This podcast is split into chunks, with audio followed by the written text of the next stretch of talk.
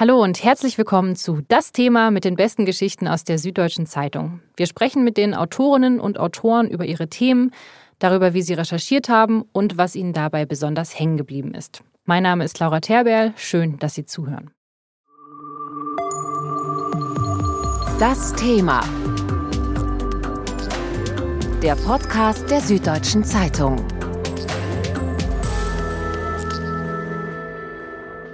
Und in den ersten fünf Folgen widmen wir uns den Paradise Papers, dem neuen großen Investigativprojekt der Süddeutschen Zeitung. Den Kollegen wurde eine große Menge an Informationen zugespielt über die Kunden einer Anwaltskanzlei und deren Geschäfte. Und einer dieser Kunden ist der Schweizer Rohstoffkonzern Glencore. Glencore fördert Rohstoffe auf der ganzen Welt und betreibt auch Minen im Kongo. Und was daran problematisch ist, darüber reden wir gleich nach einer kurzen Information von unserem Partner. Der Webseitenbaukasten Jimdo ist die einfachste Möglichkeit, auch ohne Vorkenntnisse eine eigene Webseite zu erstellen. Auf dem PC, via Smartphone oder auf dem Tablet. Für Unternehmer, Freiberufler oder für ihre Hobbys. Jeder, der was auf die Beine stellt, der braucht eigentlich eine Website. Und Jimdo ist dafür ideal für alle, die was eigenes machen und die es mit der Welt teilen wollen. Ganz einfach. Über www.jimdo.de-thema erhält jeder Podcast-Hörer mit dem Gutscheincode THEMA 20% Rabatt auf das erste Jahr seiner Jimdo Pro oder seiner Jimdo Business-Seite. Bei mir im Studio sind Katrin Langhans und Tobias Zick, die in den letzten Monaten zu Glencore recherchiert haben. Ähm, die meisten von uns haben ja wahrscheinlich noch nie von diesem Unternehmen gehört. Was macht Glencore konkret? Glencore ist einer der größten Rohstoffkonzerne der Welt. Die Firma fördert Rohstoffe, sie verarbeitet sie und sie handelt damit. Der Konzern ist auf allen Kontinenten aktiv, handelt mit etwa 90 verschiedenen Rohstoffen und man kann davon ausgehen, hier in Europa, wenn man einen Fernseher kauft, ein Brot oder eine Batterie, alles Mögliche an Alltagsgegenständen, sogar Nahrungsmittel, dass an irgendeiner Stelle die Firma Glencore daran mitverdient hat. Hat Glencore so einen Rohstoff, der für die Geschäfte am wichtigsten ist oder ist irgendwas wichtiger als andere? Kupfer ist besonders wichtig. Das ist ja ein Bestandteil ganz vieler elektronischer Bauteile. Es ist in elektrischen Leitungen vorhanden, also eigentlich alles, wo Strom fließt, da wird irgendwo Kupfer verwendet. Wo Kupfer in der Erde liegt, ist oft auch Kobalt mit dabei und Kobalt ist in den letzten Jahren enorm begehrt geworden, noch viel mehr als früher, weil es eben für Elektroautos unverzichtbar ist. Und da ja viele Regierungen dieser Welt planen, die Diesel- und Benzinmotoren auf den Straßen abzulösen durch Autos mit Elektromotoren, wird die Nachfrage danach weiter steigen. Also Kupfer und Kobalt sind für Glencore enorm wichtig. Die Geschichte über Glencore ist ja eine der größten in den Paradise Papers. Was habt ihr denn bei eurer Recherche rausgefunden? Wieso ist äh, der Konzern so interessant? Also Glencore ist eigentlich ein sehr verschlossener Konzern. Man weiß nicht sehr viel darüber. Es gibt sehr selten ähm, Pressekonferenzen, wo auch tatsächlich der Chef mal persönlich sagt, wie es, wie es um das Unternehmen steht. Und wir haben mehrere tausend Dokumente ähm, in den Paradise Papers gehabt und haben relativ schnell gesagt, ey, da geht's irgendwie um Dinge, die betreffen uns alle. Da geht's um, um die Autobatterie, da geht's äh, um das Brot, das wir essen und da geht's irgendwie um das Handy, das wir nutzen. Also haben wir gesagt, wir wollen einfach mal schauen, was macht eigentlich so ein, so ein Rohstoffkonzern und ähm, ja, haben einfach mal angefangen zu graben und am Anfang stand auch noch gar nicht fest, so wie weit wir kommen, was wir finden. Und dann sind wir irgendwann eben auf interne Verhandlungsprotokolle gestoßen und da war für uns klar, okay, die müssen wir uns näher anschauen und allein die waren mehrere hundert Seiten stark. Okay, also sehr, sehr viel Recherchearbeit, die dann vor euch lag. Ähm, was hat euch denn bei der Recherche am stärksten überrascht, so rückblickend? Ich war Mitte des Jahres bei der Aktionärsversammlung von Glencore und habe mit ein paar Leuten ähm, von NGOs gesprochen und ähm, die waren vor der Aktionärsversammlung relativ kritisch, haben sich auch mit Plakaten hingestellt und eben wegen Menschenrechtsverletzungen in Minen oder auch Umweltverschmutzung protestiert. Und Glencore hat während dieser oder nach der Aktionärsversammlung mit ein paar dieser NGOler auch gesprochen. Und ich habe danach noch mit ihnen gesprochen und sie waren in ihren Aussagen nach diesen Gesprächen mit Glencore viel weicher. Und das ist auch so eine Art Taktik, die Glencore anwendet. Also sie, sie setzen sich den Leuten an den Tisch und, und was genau in diesen Verhandlungen stattfindet, das, das weiß man irgendwie nicht, aber man sieht eben, dass danach die Leute viel weniger kritisch sind. Also Glencore sucht da auch bewusst das Gespräch und scheint da auch ein kommunikatives Geschick zu entwickeln. Und es war parallel auch so, dass der Pressesprecher, immer wenn ich versucht habe, irgendwie so einen Teil dieser Gespräche mitzubekommen, relativ energisch auch gesagt hat, so, das ist jetzt privat und ähm, da ist für uns irgendwie so ein, so ein Cut.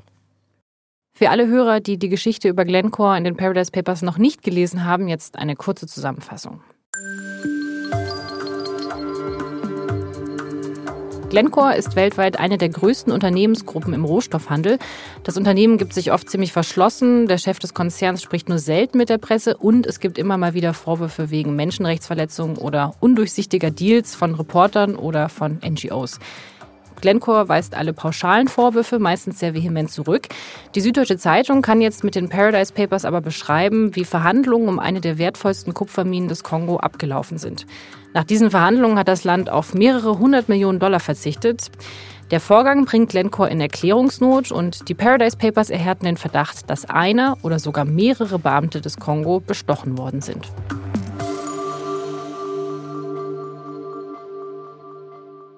Katrin und Tobias, tatsächlich wird Glencore ja immer mal wieder von NGOs kritisiert in den Medien. Ihr habt jetzt monatelang recherchiert. Was ist das Schwierige daran, über Glencore zu berichten? In mehreren Fällen haben mir Leute von Nichtregierungsorganisationen erzählt, dass nachdem sie quasi mit, mit einer Kritik sich an Glencoe gewandt haben, um denen nochmal die Chance zu geben, äh, das zu kommentieren, dass daraufhin ein Schreiben kam, das sie entweder extrem eingeschüchtert hat oder sogar dazu geführt hat, dass, dass Dinge verändert wurden. Also beispielsweise gab es ein Buch, das ursprünglich unter dem Titel Drecksgeschäfte rauskommen sollte und dann Milliarden mit Rohstoffen genannt wurde. Und das eben aus dem Grund, dass Glencore eben ein, ein Schreiben aufgesetzt hat, was diese NGO eben eingeschüchtert hat und es gibt auch zum Teil Fälle, in denen Boykottaufrufe oder auch kritische Berichte aus dem Netz genommen wurden von NGOs, weil die sich bedroht gefühlt haben und weil sie gesagt haben, okay, bevor wir jetzt irgendwie da diesen ganzen juristischen Hessel an der Backe haben, ziehen wir uns erstmal zurück. Und man muss dazu auch sagen, viele Nichtregierungsorganisationen haben einfach nicht viel Geld. Das heißt, das ist tatsächlich dann auch eine existenzielle Frage für Nichtregierungsorganisationen. Und diese Art, also dieses, wir kommen euch direkt mit einem Schreiben, das ist eher untypisch. Auch für Rohstoffkonzerne oder uns wurde gesagt, dass das eher eine untypische Art ist, auch äh, wie man auf Kritik von NGOs reagiert. Du hast ja mit mehreren NGOs gesprochen, die Glencore kritisieren. Eine von diesen NGOs heißt Brot für alle und wir hören einen kurzen Ausschnitt aus deinem Interview mit Chantal Payer, die sich dort mit Ethik und Wirtschaft beschäftigt. Yeah, we have really seen in the last year that Glencore has a double strategy. On the one hand, they answer journalists' questions. They even proactively do press events to discuss with the press and also with the politicians. And on the other hand, they threaten NGOs with lawsuits in Europe and they refuse to discuss with communities in a transparent manner. They even refuse to give them information in the production countries. Genau, also Chantal Payer beschreibt quasi diese Doppelstrategie Glencores. Also einerseits setzt man sich mit NGOs an den Tisch und macht auch Presseevents. Auf der anderen Seite aber ähm, fühlen sich viele NGOs auch von diesen Briefen bedroht und eingeschüchtert. Und das macht es eben für viele NGOs auch schwierig oder zu einer existenziellen Frage, ob man am Ende berichtet oder nicht. Tobias, du hast ja im Kongo selber recherchiert, warst auch in einer Mine von Glencore, hattest deswegen schon relativ früh Kontakt mit dem Konzern. Wie lief das ab? Wie konnte man überhaupt damit Glencore diese Recherchereise absprechen? Es ist richtig, wir haben ähm, relativ früh angefragt, haben uns darauf berufen, dass ja der Konzernchef sagt, er bedauere, dass diese Journalisten und NGO-Leute, die den Konzern kritisieren, sich so selten die Mühe machen, mal selber hinzufahren und zu schauen, was der Konzern denn vor Ort alles tut. Und darauf haben wir uns berufen und angefragt beim Unternehmenssprecher und haben gesagt, ja, wir würden gerne mal eure Minen im Kongo anschauen. Ich war am Ende dann in zwei Minen und würden einfach mal gerne schauen, was ihr uns präsentiert, unter welchen Bedingungen diese Rohstoffe, speziell Kupfer und Kobalt, abgebaut werden, die ja hier auch in Europa immer wichtiger werden, weil wir ja voraussichtlich bald immer mehr Elektroautos auf den Straßen haben werden. Und ja, lasst uns doch mal in die Minen und zeigt uns, wie er agiert und zeigt uns auch, was rund um die Minen los ist. Also von den Paradise Papers wusste Glencore zu dem Zeitpunkt natürlich noch nichts. Nein, und ehrlich gesagt wussten wir ja auch noch nicht genau, was bei der Recherche rauskommt. Also zu dem Zeitpunkt war bekannt, dass der Konzern von vielen Seiten in der Kritik steht, dass der Konzern auch wegen seiner Geschäfte mit Dan Görtler im Kongo schon in der Kritik stand. Da hatten sich NGOs wie zum Beispiel Global Witness schon zu geäußert. Wir wussten zu dem Zeitpunkt noch nicht, was am Ende bei der Datenrecherche, die ja auch teilweise andere Kollegen noch gemacht haben, rauskommen würde. Wir sind da wirklich relativ ergebnisoffen rangegangen und ich habe gesagt, ich schaue mir das mal an und am Ende sehen wir, was dabei rauskommt und inwieweit es mit anderen Erkenntnissen zusammenpasst. Und dann bist du in den Kongo geflogen. Ähm, du warst also in Kolwezi, wo auch eine der Minen ist. Also da sieht man wirklich diesen unglaublichen Kontrast zwischen Rohstoffreichtum und Armut der Menschen eines Landes. Wenn man von diesem Flughafen in Richtung Stadt fährt, dann fährt man bereits an Dutzenden kleiner Handelsstände vorbei, wo Kleinschürfer, also Dorfbewohner, die mit bloßen Händen nach Kupfer und Kobalt graben in ihrer Erde, wo sie dann ihre Erze verkaufen an Zwischenhändler, die diese dann wiederum ins Ausland verkaufen. Bei diesen Kleinschürfern bleibt dann sehr wenig davon hängen. Man sieht sehr ärmliche Dörfer. Man sieht alte Bergarbeitersiedlungen von der einst staatlichen Bergbaugesellschaft. Also der Bergbausektor war ja mal staatlich im Kongo, wurde dann nach einem Bürgerkrieg und nach einem langen politischen Niedergang dann regelrecht verschleudert an private Investoren. Und man sieht also noch die Reste dieser einst leidlich gut funktionierenden staatlichen Strukturen um die Rohstoffe. Und heute sieht man, wie da ein ziemlicher Wildwuchs entstanden ist. Und mittendrin dann diese sehr professionell sehr systematisch geführten industriellen Minen von Glencore und anderen großen Konzernen. Glencore ist also ein sehr undurchsichtiger Konzern und ihr habt jetzt sehr viele Daten zu Glencore in den Paradise Papers gefunden und durchsucht, darüber recherchiert. Was könnt ihr denn jetzt anhand dieser Paradise Papers genau belegen? Das ist eben eine Sache, ähm, die Glencore in Erklärungsnot bringen wird. Und zwar wurden 2008 Minenlizenzen im Kongo neu verhandelt, weil der Kongo gesagt hat, wir haben das zu Bürgerkriegszeiten und auch kurz danach einfach viel zu günstig vergeben. Wir müssen noch mal schauen, dass wir mehr davon profitieren. Und wir sehen in den Daten Verhandlungsprotokolle einer Bergbaugesellschaft, an der auch Glencore beteiligt war. Und da sehen wir eben, dass als die Verhandlungen mit dem Kongo ins Stocken gerieten, dass ein Mitarbeiter Glencores mit am Tisch saß, als die Entscheidung getroffen wurde. Wir brauchen jemanden, der uns hilft zu verhandeln. Und dann wird eben der umstrittene israelische Geschäftsmann Dan Görtler beauftragt, um mit den kongolesischen Behörden zu verhandeln. Wir haben einen Rohstoffkonzern aus der Schweiz, eine wertvolle Kupfermine im Kongo und einen Mann, der die beiden irgendwie zusammenbringt. Über diese Geschichte habt ihr auch einen Text geschrieben, der im Rahmen der Paradise Papers erschienen ist und in den hören wir mal kurz rein.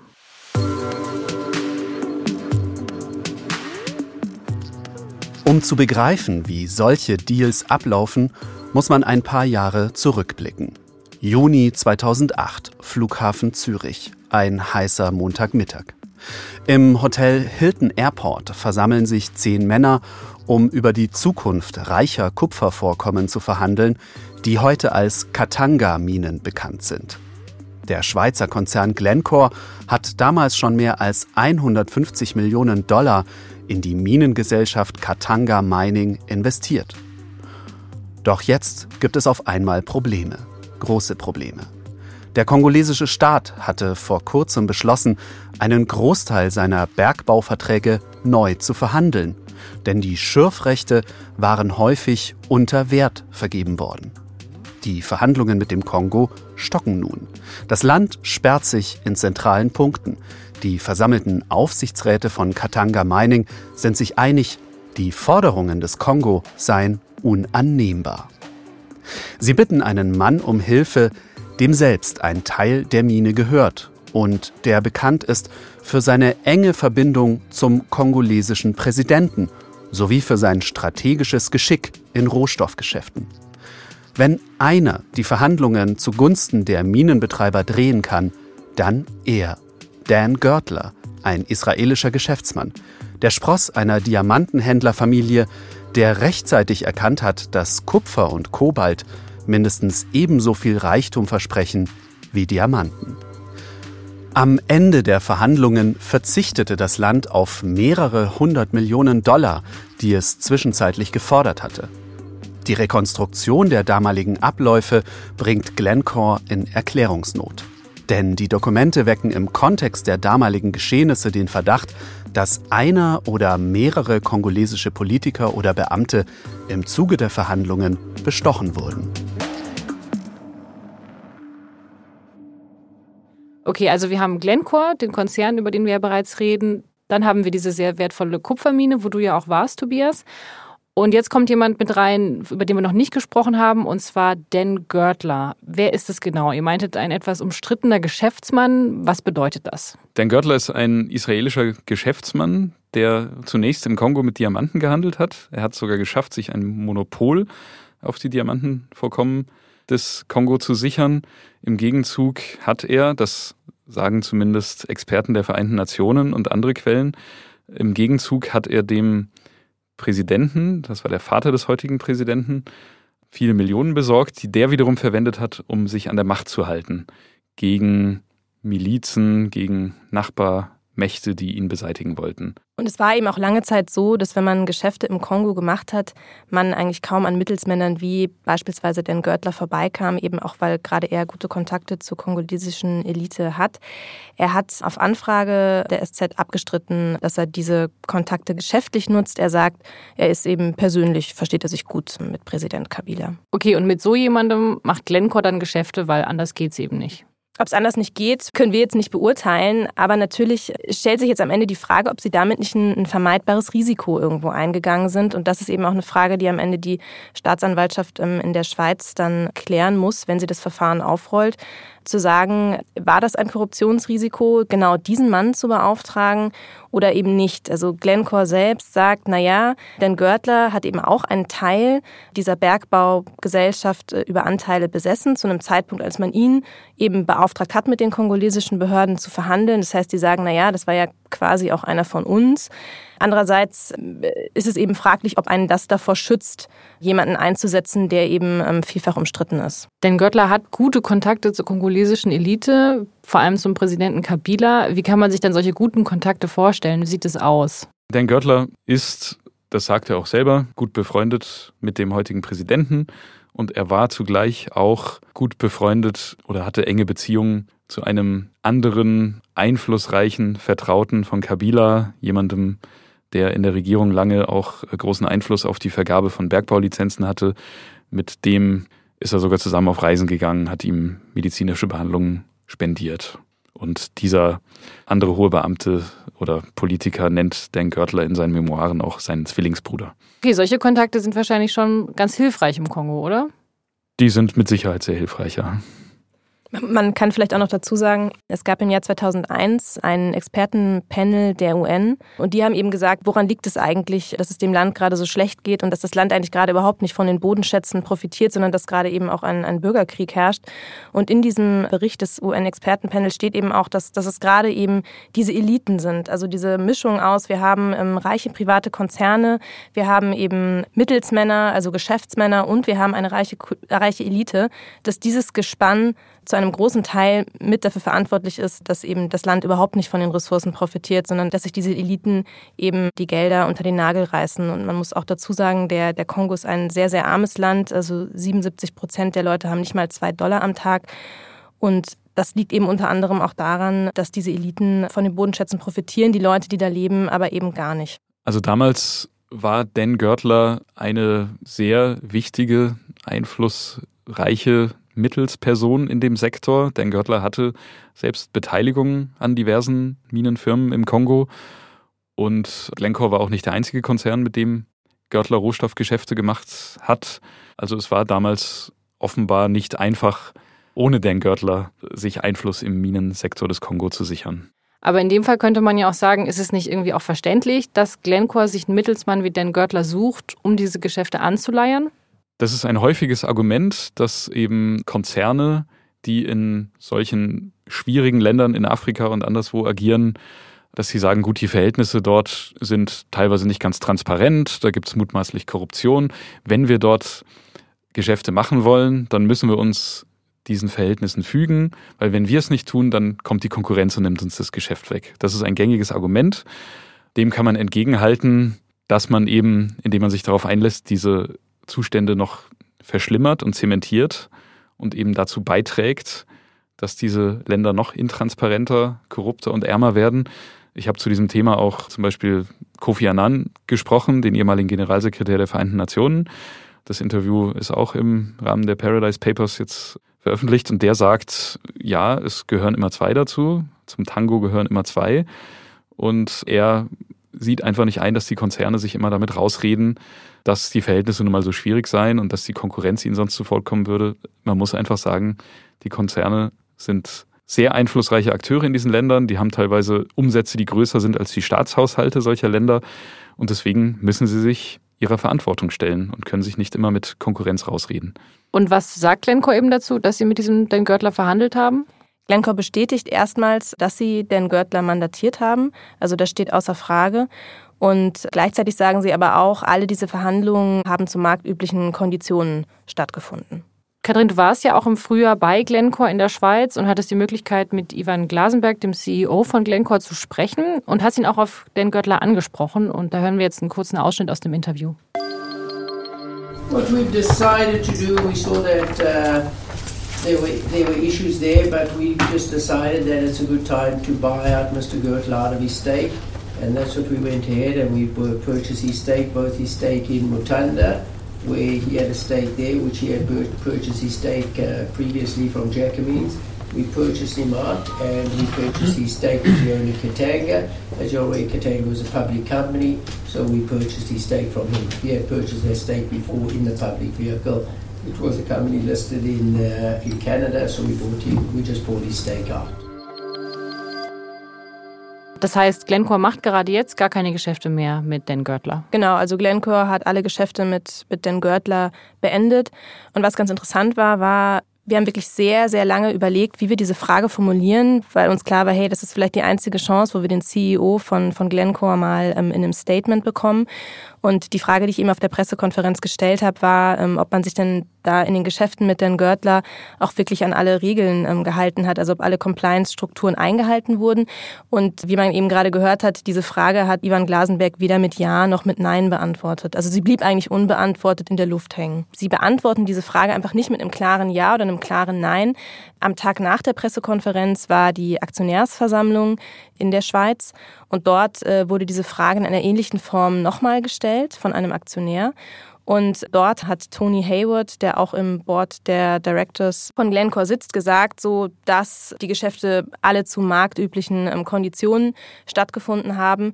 Aber auch da wurde wieder nicht so direkt gesagt, ob da jetzt Korruption im Spiel war oder nicht. Also diese Frage wurde uns bis zuletzt nie mit einem klaren Ja oder einem klaren Nein beantwortet.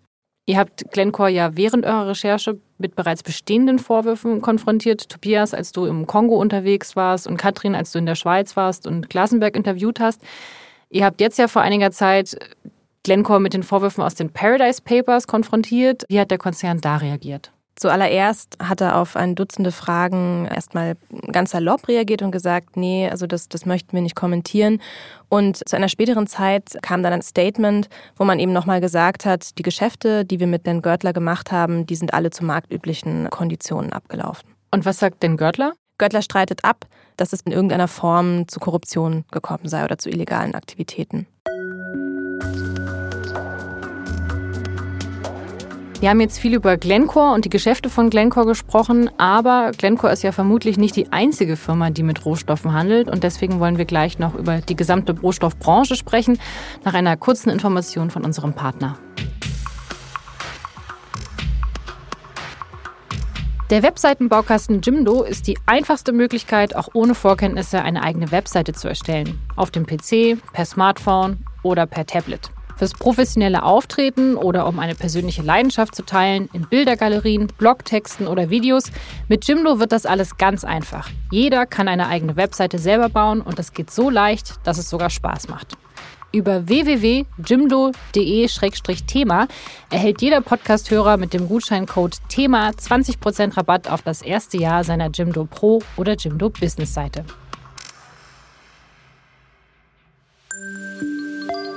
Das Thema.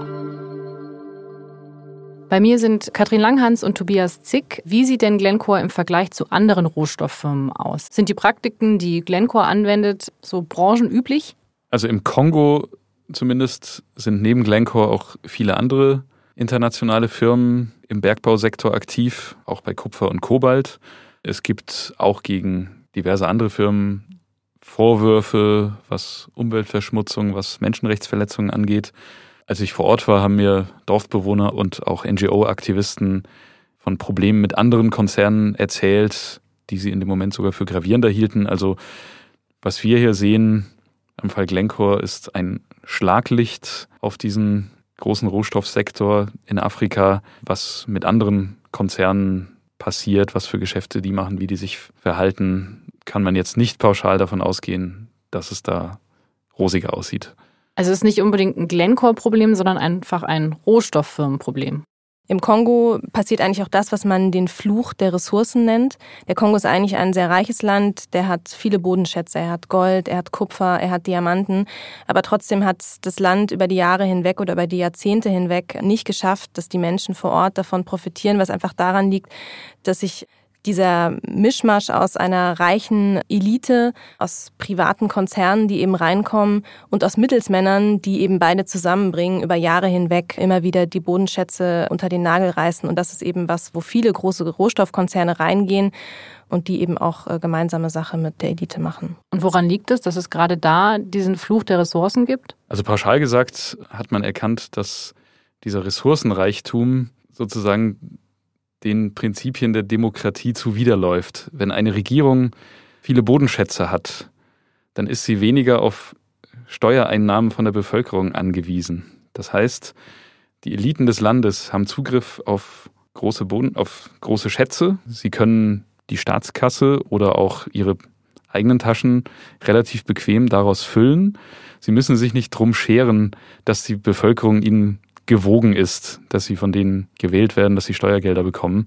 Das schafft ein extremes Ungleichgewicht und ähm, gleichzeitig führt es dazu, dass andere Teile der Wirtschaft vernachlässigt werden. Man verlässt sich eben auf diese Rohstoffe und vernachlässigt die Landwirtschaft, produzierendes Gewerbe anderer Art und so weiter und so fort. Also es ist eine sehr kontraproduktive Wirkung, die diese Rohstoffe entfalten können, wenn man ihr nicht sehr bewusst entgegentritt. Aber letztendlich schaffen doch dann die Regierungen von solchen Ländern nur die Strukturen, die dann natürlich von Rohstofffirmen ausgenutzt werden. Aber das eigentliche Problem sind doch diese korrupten Regierungen. Im Fall des Kongo kann man sehr klar nachvollziehen, dass schon seit der Kolonialzeit, also äh, Kongo war mal eine Kolonie des Privatkolonie des belgischen Königs, dann des belgischen Staates dass von Anfang an der Zugriff auf die Rohstoffe auch für die äußeren Mächte sehr wichtig war. Okay, also das heißt, natürlich ist die Regierung selber schuld, aber Europa hat sich so lange eingemischt, dass es irgendwie auch die Schuld von uns ist. Das kann man zumindest nicht ganz von der Hand weisen, ja. Oder sagen wir so, wir müssen uns auch dieser Verantwortung stellen und damit auseinandersetzen. Wir können nicht immer sagen, ach, diese korrupten Afrikaner, da geht's halt nicht anders. Man muss auch schauen, was haben wir als Europäer, was haben die früheren Kolonialmächte, was haben die westlichen Länder, aus denen heute diese Rohstofffirmen kommen. Was haben die eigentlich wirklich getan, um für stabile und demokratische Verhältnisse zu sorgen? Und da sieht es teilweise immer noch relativ dünn aus. Das ist natürlich ein guter Punkt. Die Rohstofffirmen, die natürlich von diesen Rohstoffen profitieren, die kommen größtenteils oder kommen viele eben auch aus Europa. Tun die denn was dafür, dass es da vielleicht ein bisschen fairer zugeht? Muss man da nicht auch sagen, so einen ersten Schritt haben sie schon gemacht? Ich glaube, klar, ein Tropfen auf dem heißen Stein gibt's immer. Also die Konzerne bewerben das ja auch immer, hey, wir bauen hier eine Infrastruktur auf. Man darf aber nicht vergessen, von der Infrastruktur profitiert natürlich auch der jeweilige Konzern. Oft werden Krankenhäuser gebaut, Schulen gebaut. Aber das sind eben immer nur, nur kleine Schritte, die nur einem Teil der Bevölkerung helfen. Das ist zum Teil auch so eine Art Rechtfertigung, die, die Ivan Glasenberg oft in Interviews hernimmt. Also er sagt, na ja, gut, wenn wir nicht in dieses Land gehen, also in ein Land wie den Kongo, dann macht es irgendwie niemand und dann ist dem Land auch nicht geholfen. Nur ich glaube, auf der anderen Seite ist das eben auch nichts, wo man sich aus seiner Verantwortung rauskaufen kann. Weil natürlich ist es gut, ein paar Schulen zu bauen und ein paar Krankenhäuser, aber das, das entlässt einen irgendwie nicht vor der Verantwortung, dass man trotzdem schauen muss, dass die Deals, die man macht, eben ähm, fair ablaufen.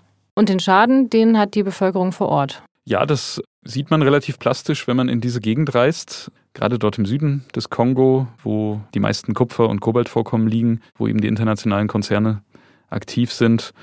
Dort sieht man eben sehr viel Armut. Ich habe Leute besucht, die sich damit durchschlagen, dass sie mit bloßen Händen und mit Hammer und Meißel und Spitzhacke eben Erze abbauen und verkaufen und trotzdem bleibt kaum was bei ihnen hängen. Die Leidtragenden, das ist die breite Bevölkerung des Kongo. Es gibt immer wieder Proteste gegen die korrupte Regierung, aber die werden eben zunehmend brutal niedergeschlagen. Aber wie wird es denn besser gehen? Was sollten solche Firmen anders machen? Es ist so ein Teufelskreis. Also Länder wie der Kongo haben schwache Regierungen, korrupte Regierungen. Das macht es für die Konzerne schwierig und teilweise einfach zugleich. Sie können sich natürlich damit rausreden, die Verhältnisse sind halt so, wir müssen uns dem fügen. Gleichzeitig zementieren sie aber auch diese Verhältnisse, indem sie sie stützen. Und die Verantwortung dafür, aus diesem Teufelskreis auszubrechen, die liegt schon zu größeren Anteilen bei den Konzernen, als sie es üblicherweise eingestehen.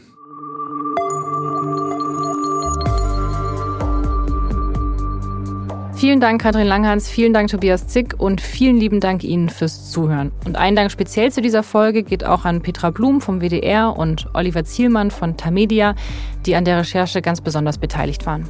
Und mit den Paradise Papers beschäftigen sich auch die nächsten Folgen unseres Podcasts. Die veröffentlichen wir in den kommenden Tagen. Bis dahin, auf Wiedersehen.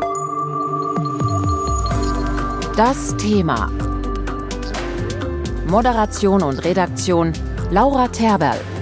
Regie und Produktion Ikone Media im Auftrag der Süddeutschen Zeitung. Alle Informationen unter sz.de-podcast.